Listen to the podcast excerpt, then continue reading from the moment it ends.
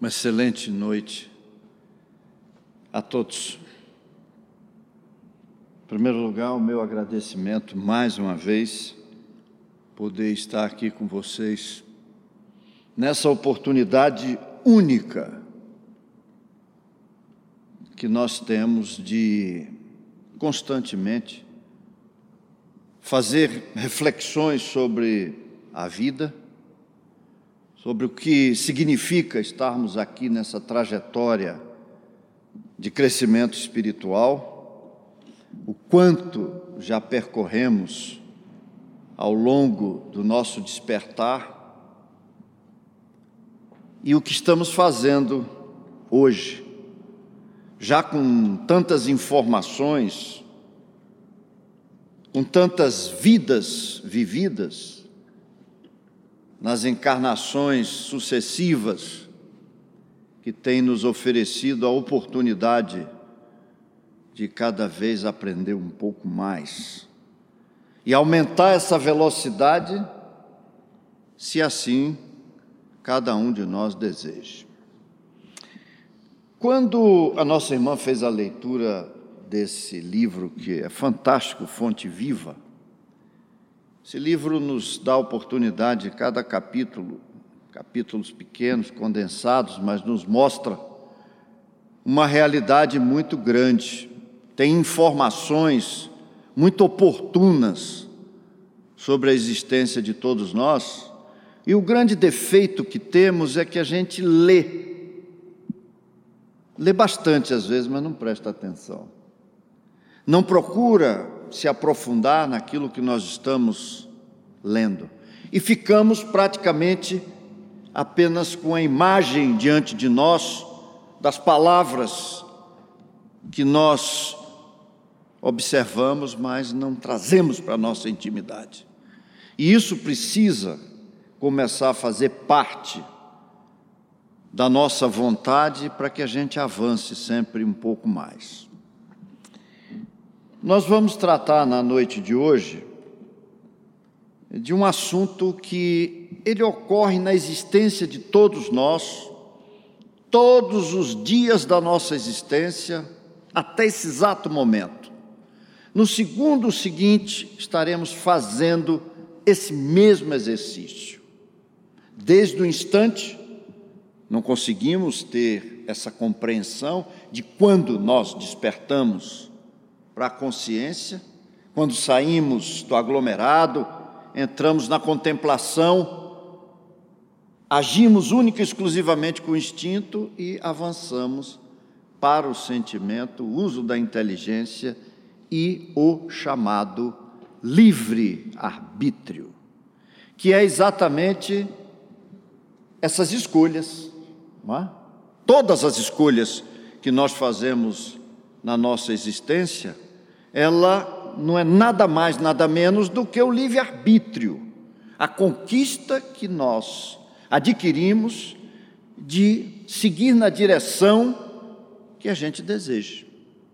Agora, o importante é que a partir desse instante, que a, inteligência já faz parte de nós, por conquista, e o tal do livre-arbítrio também como complemento, a gente tem as consequências e estas consequências é que acarretam em cada um de nós uma série de situações que às vezes nós criamos lamentações constantes, sem parar para perceber que foram tomadas de decisão, foram escolhas, e elas passam a ter uma influência e um resultado presente no nosso dia a dia nos nossos compromissos, nas consequências daquilo que nós estamos fazendo.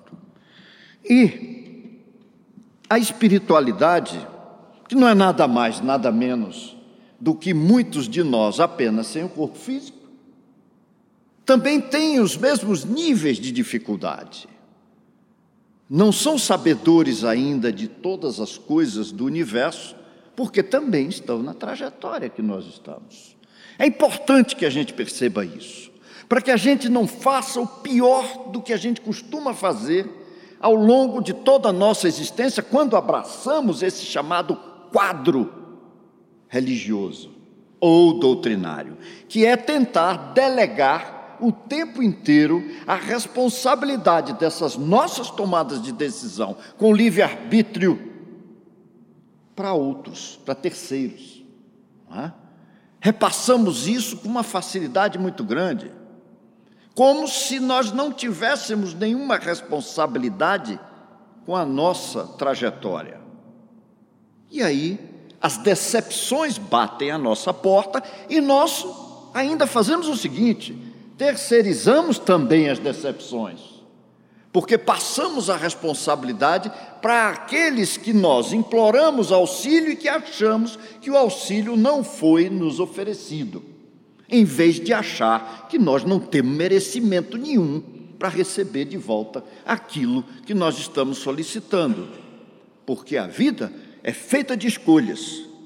E as consequências, elas vêm vinculadas a cada uma dessas tomadas de decisão.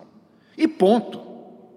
E às vezes costumamos dizer, diante das situações dramáticas da existência de cada um de nós, ou no individual, ou no próprio coletivo do ambiente de vida que nós estamos inseridos, seja na cidade que nós estamos, no espaço físico chamado país que nós estamos e no orbe terrestre que nós estamos, que é essa morada que está afeita e apropriada para o processo evolutivo de cada um de nós.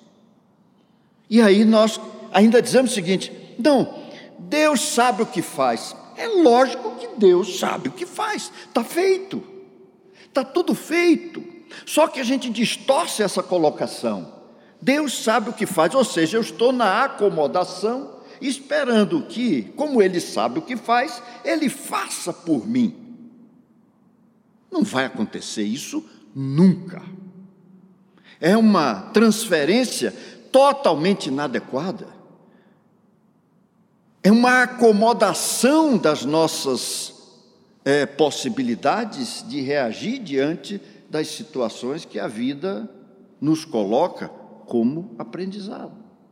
Então, ah, Deus sabe o que faz. Tudo é isso, Deus sabe o que faz. Lógico, tem a menor dúvida. Nós somos partes, parte integrante desse Deus. Ele habita na nossa intimidade. Nós temos na nossa intimidade o DNA da criação. O próprio Cristo lá atrás falou e que a gente talvez não tenha dado importância a isso. Sois deuses, nós já falamos isso várias vezes. Sois deuses. Quer dizer o quê? Que essa força, esse DNA, essa energia, essa consciência está dentro de todos nós, de cada um de nós. E é burilando esse processo que a gente vai dando né? e aparecendo aquilo que precisa aparecer da grandeza de cada um de vocês, de cada um de nós. Mas nós preferimos delegar isso. Tome, a responsabilidade não é minha, não é minha. Aí desencarna, né?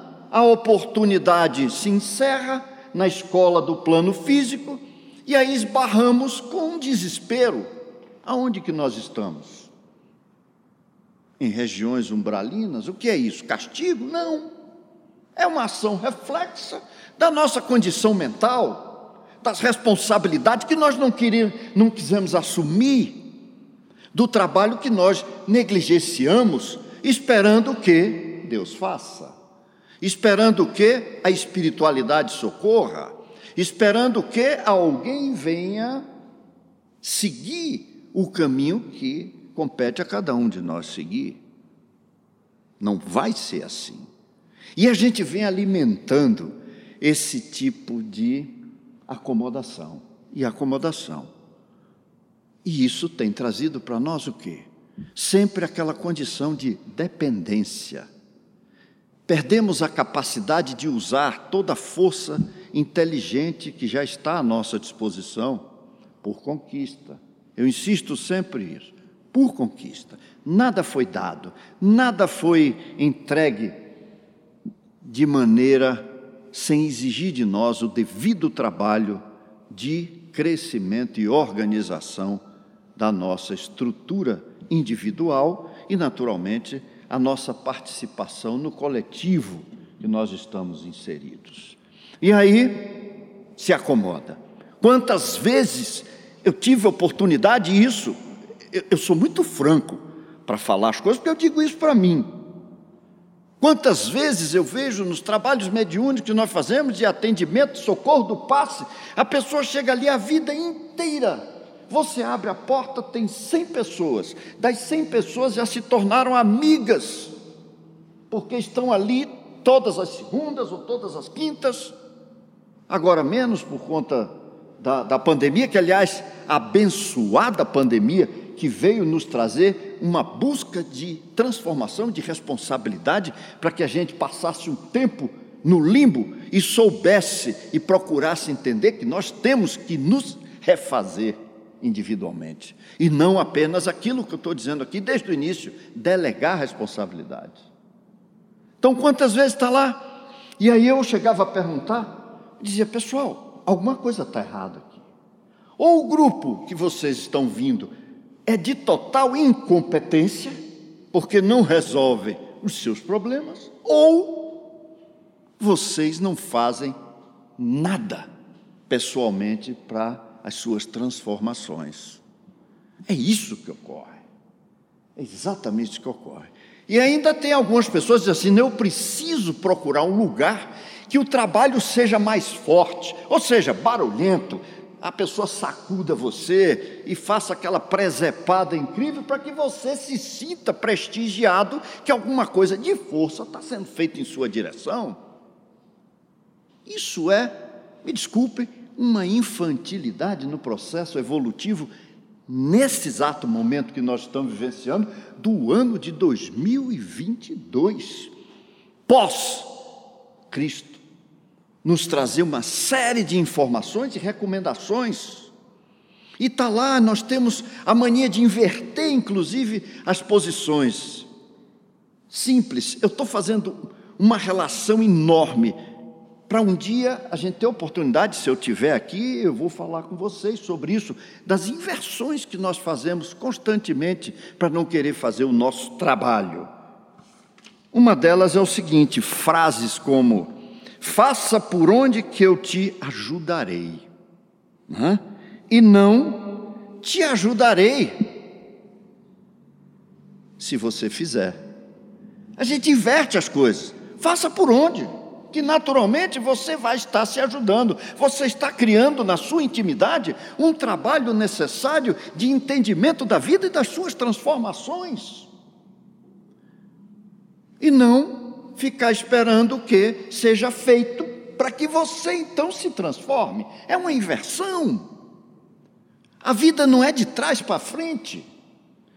E os nossos peditórios sempre caminham nessa direção. Olha, me socorra. Você condiciona a. Não precisa ir muito longe. Quando a gente lembra daquilo que a gente sempre fez, as promessas, né? Promete. Eu prometo se tal coisa acontecer comigo que eu espero. Aí, se acontecer, eu vou lá e pago uma promessa. Como se espírito tivesse preocupado com teu tipo de sacrifício fantasioso, né? para que você seja socorrido de alguma coisa que quem tem que fazer é você. Quem tem que fazer é você. Eu vou contar para vocês um caso aqui muito interessante nessa pandemia. Nós temos um trabalho, tínhamos presencial na comunhão às segundas-feiras. Continuamos esse trabalho de forma virtual. E ele se adaptou muito bem, porque a gente começou no trabalho virtual a fazer umas reflexões muito mais profundas da nossa própria conduta diante da vida que a gente, às vezes, diante do trabalho, acabava cumprindo uma rotina de anos. Eu chego, leio o Evangelho, se lê um livro específico, se faz uma prece, normalmente ninguém presta atenção. Hã? Apaga as luzes, recebe por passe, pessoa põe a mão aqui, você fala lá, papá, vai embora, está resolvido o problema. Isso vai se tornando uma rotina, uma rotina. E você que começa a refletir sobre isso, do trabalho que você está fazendo, eu sempre fui muito questionador da validade de cada coisa que eu me proponho a fazer, desde que, muito jovem, talvez aos 15 anos de idade, já estava metido nessa história de, de ciência dos espíritos. Tive essa oportunidade, mas sempre questionando para ver em que ponto que eu estava usufruindo disso de uma maneira clara, importante e transformadora, do que alguma coisa que simplesmente estivesse fazendo por um vício religioso, como sempre as coisas foram colocadas para nós. Como eu tenho um amigo que ele é tão preocupado com isso que um dia nós íamos passando na L2. Nós dois estávamos em direção ao Banco Central e eu vi que ele se benzeu.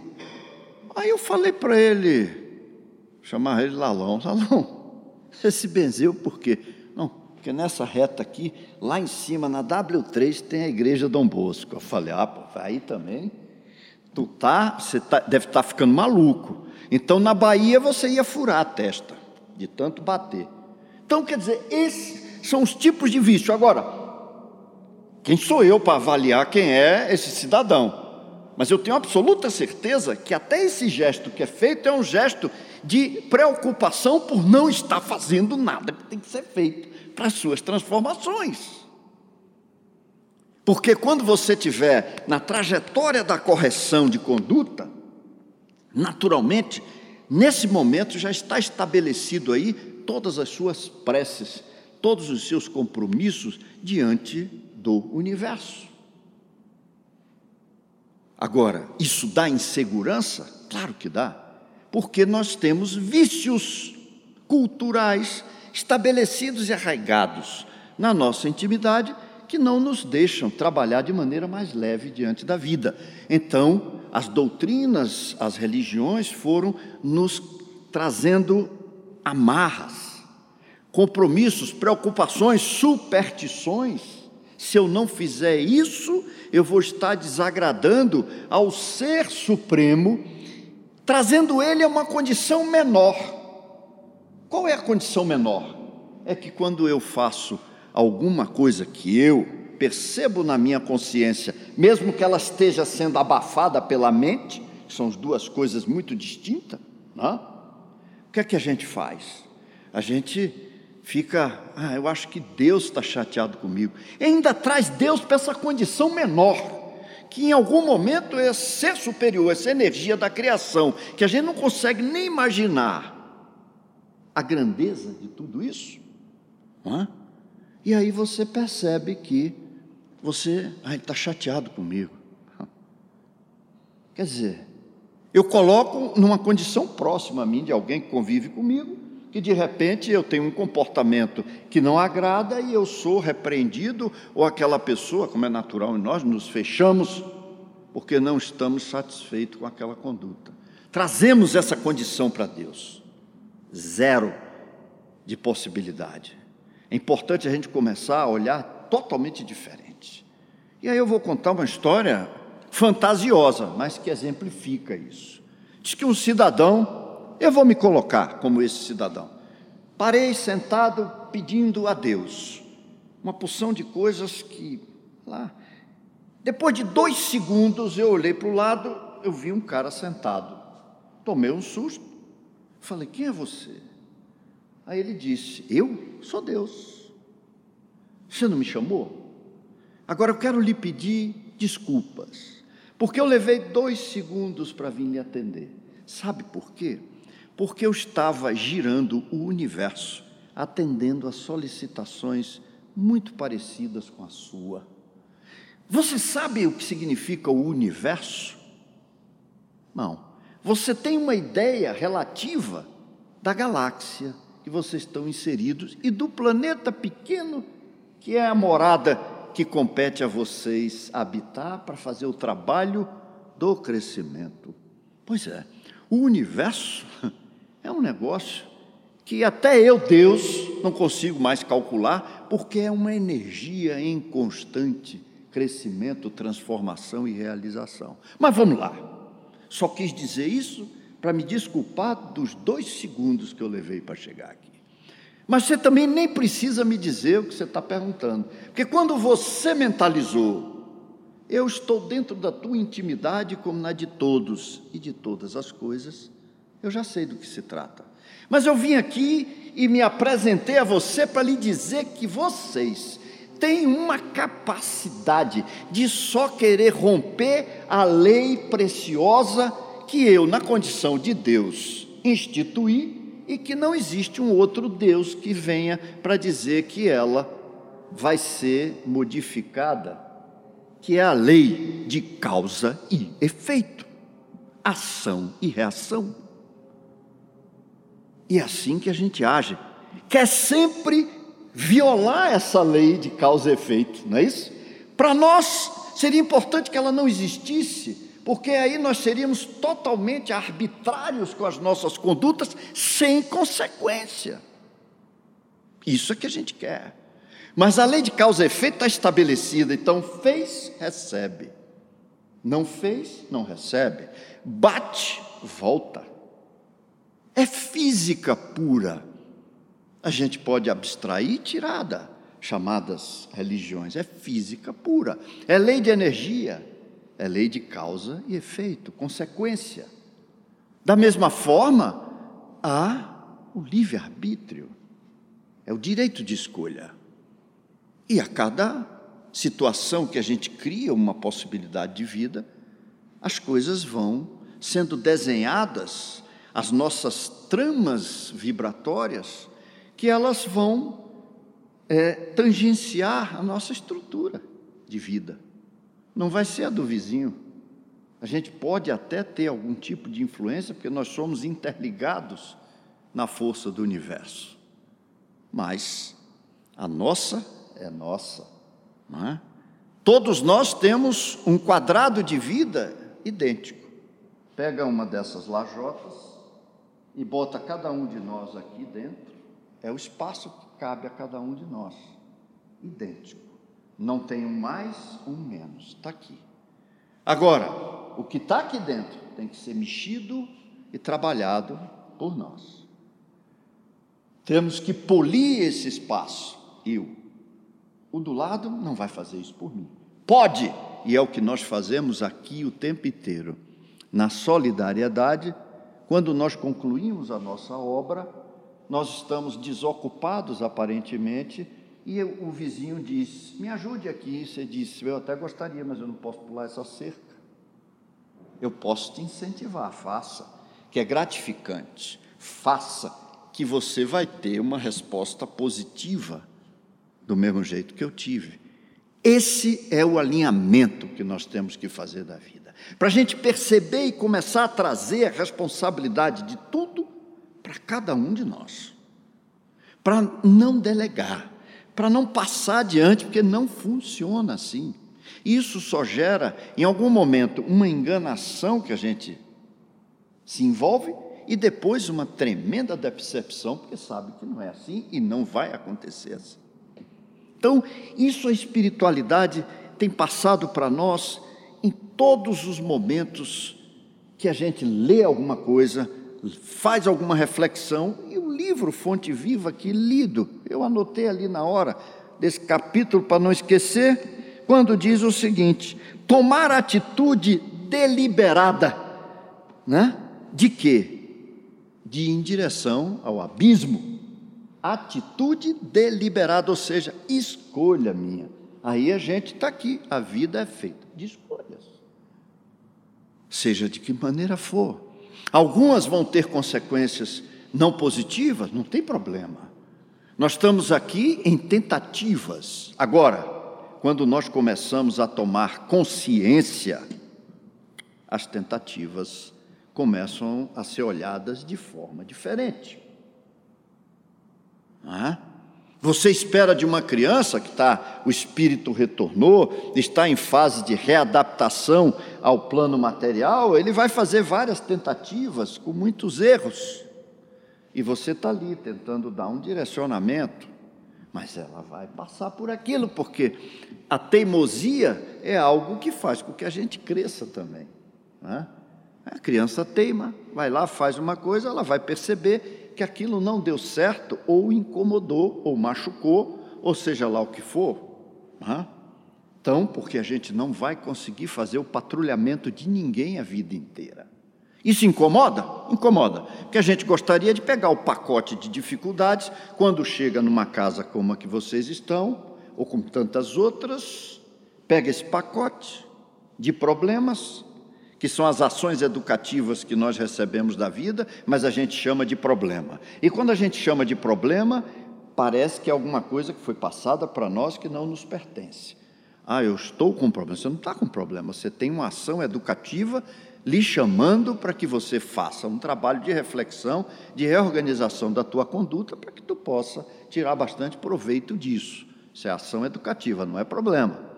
Mas aí você chega com um pacote do que você chama de problema e entrega para casa. Tome aí, tá? resolva para mim. E você sai, chega ali na porta, você vai continuar com as mesmíssimas atitudes que você tomou antes de trazer o seu pacote de problema para entregar. Então depois você volta com o mesmíssimo pacote de problema, que como ele não for resolvido, é seu, volta e entrega. E assim sucessivamente, nós vamos caminhando nessa doce ilusão da transferência daquilo que compete a cada um de nós fazer para nos transformarmos. Na vida, na escola, você cola. Você é capaz até de receber um diploma tendo passado todos os anos da tua vida colando. Né? Talvez você vá ser aí um profissional medíocre, ou se tiver até alguma habilidade, você vai até ter algum tipo de sucesso escaboteando a sua incompetência. Mas na vida evolutiva, não. Você não cola. Você tem que fazer. Ou fazer, ou não vai para lugar nenhum. Eu agora, quando estava vindo aqui, conversava com um amigo e ele falando sobre negócio de estudo, dizendo que filho dele tem um professor que é um gênio e tal. Aí eu lembrei para ele uma coisa: eu tive um professor de política econômica, cara fantástico, ele era diplomata. E na época era jovem também. E ele, um dia ele virou para mim e disse: Olha, eu vou te ensinar uma coisa interessante. Você não precisa entender de tudo, nem ter angústia para entender de tudo. Mas aprenda uma coisa: quando você estiver prestes a um debate com alguém que sabe muito, para você começar a discutir com ele no mesmo nível, você, quando abrir a discussão, você diga de imediato para ele: Eu acho que você não está certo. Aí ele vai ser mexido na vaidade. Quando ele for mexido na vaidade, ele vai botar para fora todo o conhecimento em cima de você, como um, para lhe convencer, e você vai ficar olhando e vai absorvendo. Porque quando ele acabar de mostrar tudo aquilo que ele sabe, você vai estar armazenado do conhecimento e vai começar a discutir no mesmo nível. Mas até para isso você tem que ter habilidade para absorver aquilo que vai ser passado para você que vai ser um ensinamento compacto, mas que você pode, se tiver bom uso da inteligência, tirar proveito disso. E nós temos que caminhar dessa forma diante da vida, percebendo tudo aquilo que está ao nosso alcance para ser feito e que a gente não quer executar. A espiritualidade, ela tem nos dado um chamamento assim muito mais marcante. Antes nós tínhamos uma, uma, um nível de, de mensagens, mensagens doces, mensagens de estímulo, mensagens disso. Hoje em dia, as palavras doces, elas nos transformam em diabéticos espirituais. Ficamos com diabetes espiritual, né? cheio de palavra doce, com pouquíssima ação de nossa parte. Então, palavra doce, ela adormece mas elas não despertam. Fazem parte do contexto, mas a gente não pode ficar o tempo inteiro no jogo do sim mais. Você fala uma coisa, a pessoa, não, sim mais, sim mais. Sim mais, ou eu boto uma cunha nessa conversa e não vai adiante, ou você vai perder tempo o tempo inteiro, sim mais, sim mais, sim mais, deixa acontecer. E nós somos os sim mais no nosso processo evolutivo. Escutamos, lemos, as pessoas nos dizem, mas a gente não quer absorver, diz sim mais. E aí não chega a lugar nenhum. É? Algum tempo, talvez um ano e pouco, ainda, já a pandemia ali naquele. Tinha uma pessoa que a gente estava fazendo um tratamento, jovem, mas toda segunda-feira chegava com a mesma carga de problema. E chega uma hora que você tem que dizer a realidade, você não pode ficar numa enganação. Primeiro que a pessoa acaba querendo lhe transformar em guru, e você não é guru de coisa nenhuma. Se você quer ser guru, seja guru de você mesmo. Agora, virar muleta não funciona, não é? Não funciona. Então você tem que fazer a tua parte.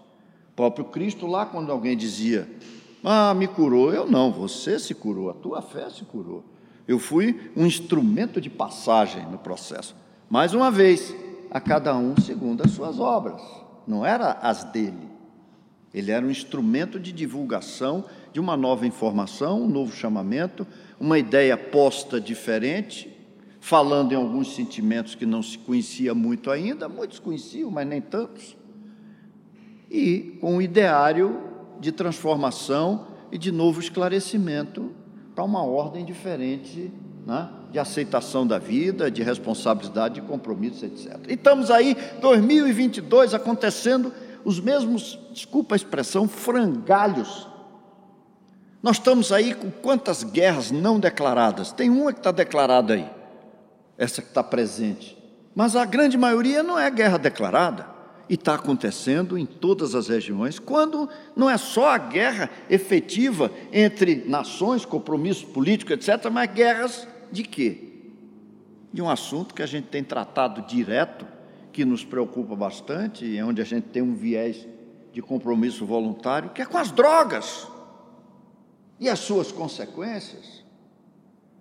E está aí. Né? E muita gente, ah, vamos, isso resolve você regulamentando, regularizando, autorizando. Eu me dei ao trabalho em visitar alguns locais onde a dependência está autorizada. A sensação que a gente tem quando chega é que você entrou no umbral de encarnados. Zumbis. Leia-se Cracolândia que está aí, e não é autorizado, está? Tá aí. Leia-se um local que a gente tem uma ação socorrista aqui no Buraco do Rato. Vocês já ouviram falar em Buraco do Rato? Não ouviram? Buraco do Rato é no setor comercial sul, chama-se buraco do rato, porque durante o dia ficam andando feito zumbi procurando é, uso de droga, o crack, e à noite se metem naqueles buracos. Olha a ideia, buraco do rato. Está lá. Você visita um local daquele, aí você vê exatamente a possibilidade de cada um de nós, ou membros da nossa família, estar ali. Porque você pensa que são pessoas que são chamadas vítimas da sociedade? Não! São vítimas delas mesmas. Nós somos vítimas de nós mesmos. Aí compomos um quadro de energia e se tenta dar uma conotação específica para justificar aquilo que está acontecendo. Depois recepcionamos às quintas-feiras aqueles que tomam a atitude de dizer: Eu não quero mais ficar aqui, porque ninguém pode ser obrigado e ninguém obriga. É? Aí a gente puxa, leva para uma fazenda que tem aqui, faz um contrato moral se não cumprir tais e tais regras, se não se ajustar a tais e tais compromissos, trabalhos, etc., aqui não vai custar um centavo para você estar aqui. Você pode ser um bilionário, não vai custar nada para você, porque existe um grupo de pessoas que colaboram para que se tenha a atividade funcionando. Se não quiser ficar, a porta está sempre aberta. Aí você chega lá e passe um dia e eu até convido, se vocês quiserem ir, vale a pena, porque eles estão sempre dispostos a externar, contar o que sentem, como sentem e mostrar. E aí a gente bate palmas para certas coisas desse tipo, sem tomar consciência do que isso representa dentro de uma estrutura de família, quando ocorre um fato desse tipo, a desagregação é geral. Ah, não, se a gente liberar, regulamenta. Não regulamenta, porque nesses lugares onde se regularizou, sei lá, autorizou, o mercado paralelo continua a funcionar porque é parte da essência do negócio. Não interessa aquilo estar visível como se tenta achar que com isso melhora. E aí tantos estão revendo esses valores. Canadá, próprios Estados Unidos está começando a prestar atenção por isso. Isso é o quê? Isso é livre-arbítrio. Isso é escolha. Tem escolhas que são individuais, tem escolhas que são coletivas. E que a gente precisa estar atento a isso. Porque quem lida com essa massa de problema com as pessoas que você vê, e eu chamo, o termo é básico, a miséria humana instalada, o desespero. É triste. Então, são escolhas. A vida é feita de escolhas. Você faz uma escolha.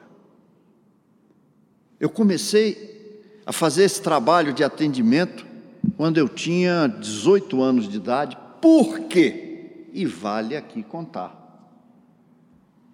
Eu tinha um amigo, um grande amigo, de muito jovem. Chegamos em Brasília em 1960. E esse amigo, ele todos nós mexíamos com esporte naquela época, e ele virou campeão pan-americano de judô, com, lá para os seus 16, 17 anos. Começou aí. Então, um dia, morávamos na 308 Sul. Ele me aparece, nós estávamos debaixo do bloco, que a gente sempre ficava conversando. Ele chega, no entusiasmo, abre a mão e mostrou um cigarro de maconha. Quando ele mostrou, eu meti a mão e esmaguei. Não prestou, né?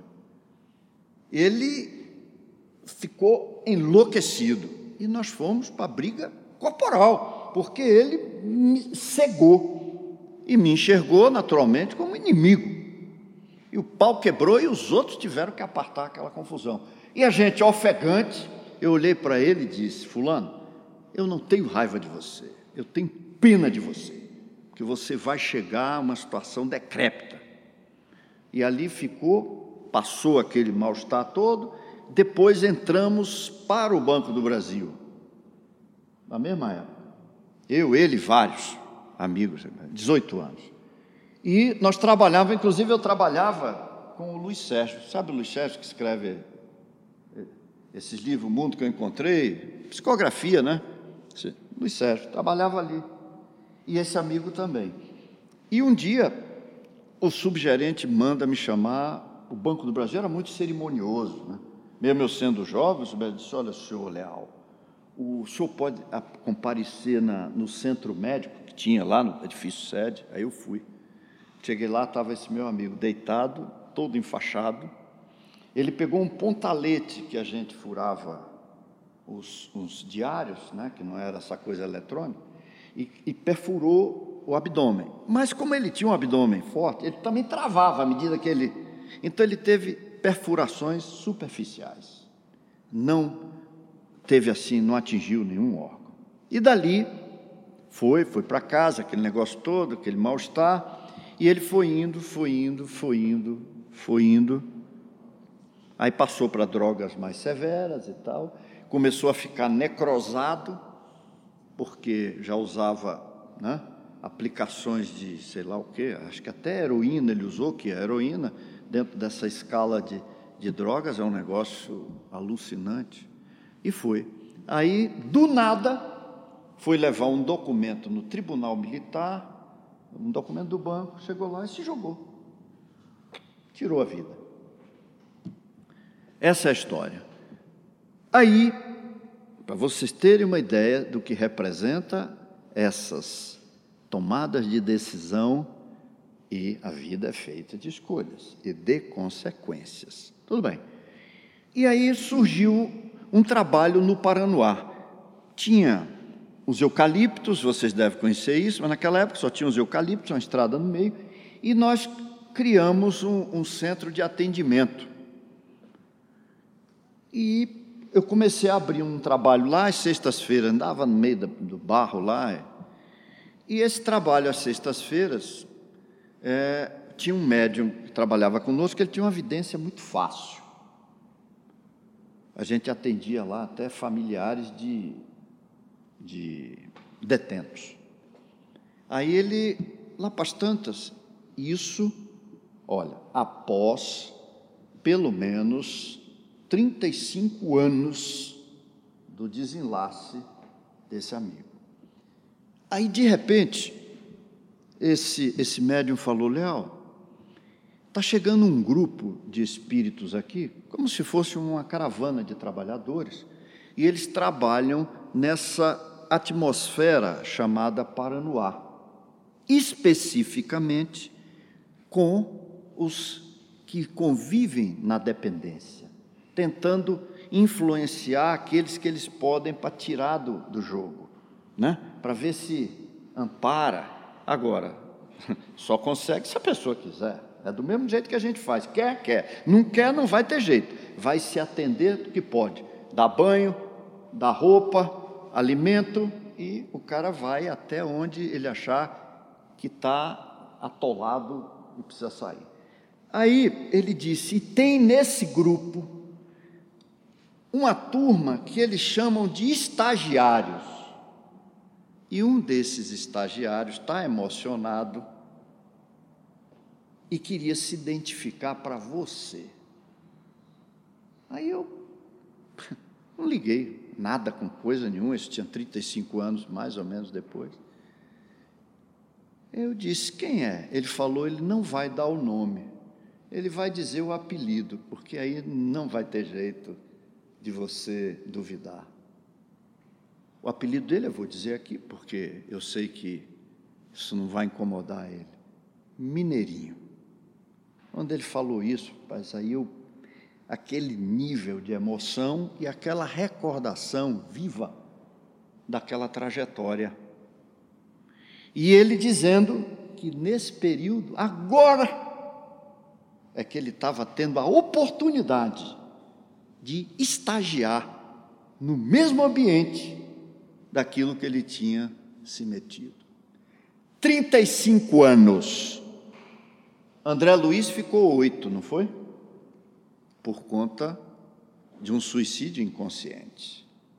Há 35 anos. Por que, que eu estou dizendo isso aqui? Porque é importante que a gente tome conhecimento desses fatos para que a gente perceba que a vida é feita de escolhas, seja lá em que direção for, seja lá qual é a atitude que você tome no seu caminho de vida. Evidentemente que nós estamos chegando no tal do limiar, na derradeira chamada para o planeta de expiação se transformar em regeneração, que é muito pouca coisa de um para o outro, mas já é o ensaio da gente perceber que eu tenho um compromisso muito sério de fazer essa transformação. Porque planeta de regeneração não é um arco que está no espaço e no tempo espiritual do ano 2000, seja lá o que for, em que opa, legal, está chegando, eu entro. Né? Vou me esgueirar um pouco, mas eu entro. Isso é conversa fiada. Né? Isso não vai acontecer. Não existe isso. Né? Planeta de regeneração é a transformação individual de cada um, lógico, de cada um, e o coletivo que tire proveito disso para que a gente tenha um hálito de regeneração no orbe terrestre. Quando a sociedade se movimenta desejando alguma coisa de correto, é um bom sinal, porque nessa hora todos nós temos as nossas pequenas ou grandes tortuosas condutas, que à medida que a gente cobra do coletivo uma ação de dignidade, se a gente fizer um pouquinho de reflexão, a gente já também está começando a chamar a atenção de si próprio.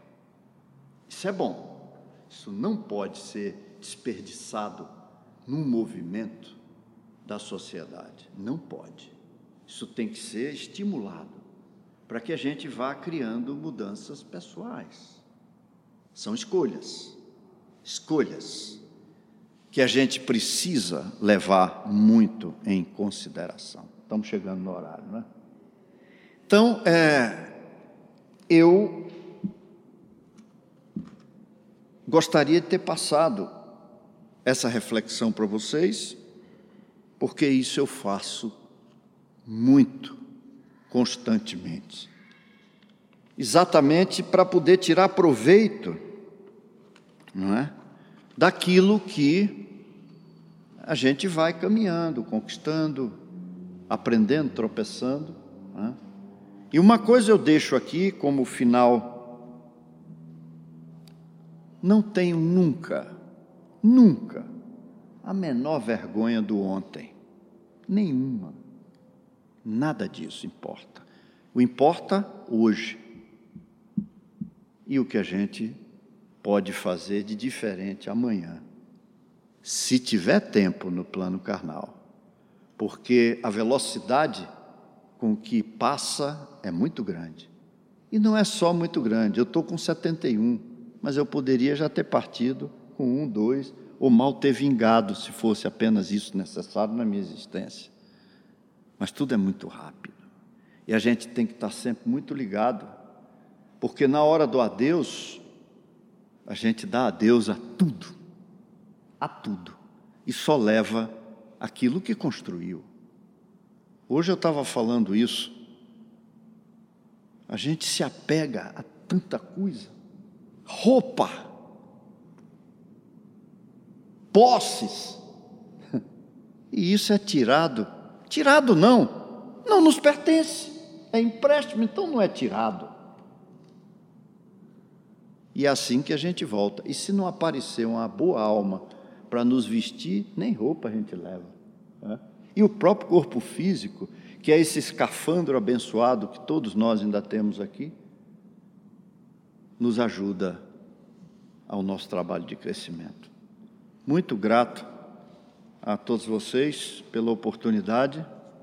Para mim, todas as vezes que eu posso falar, me ajuda muito, porque eu falo para mim, por consequência, vocês estão tendo paciência de me ouvir. Uma excelente noite a todos.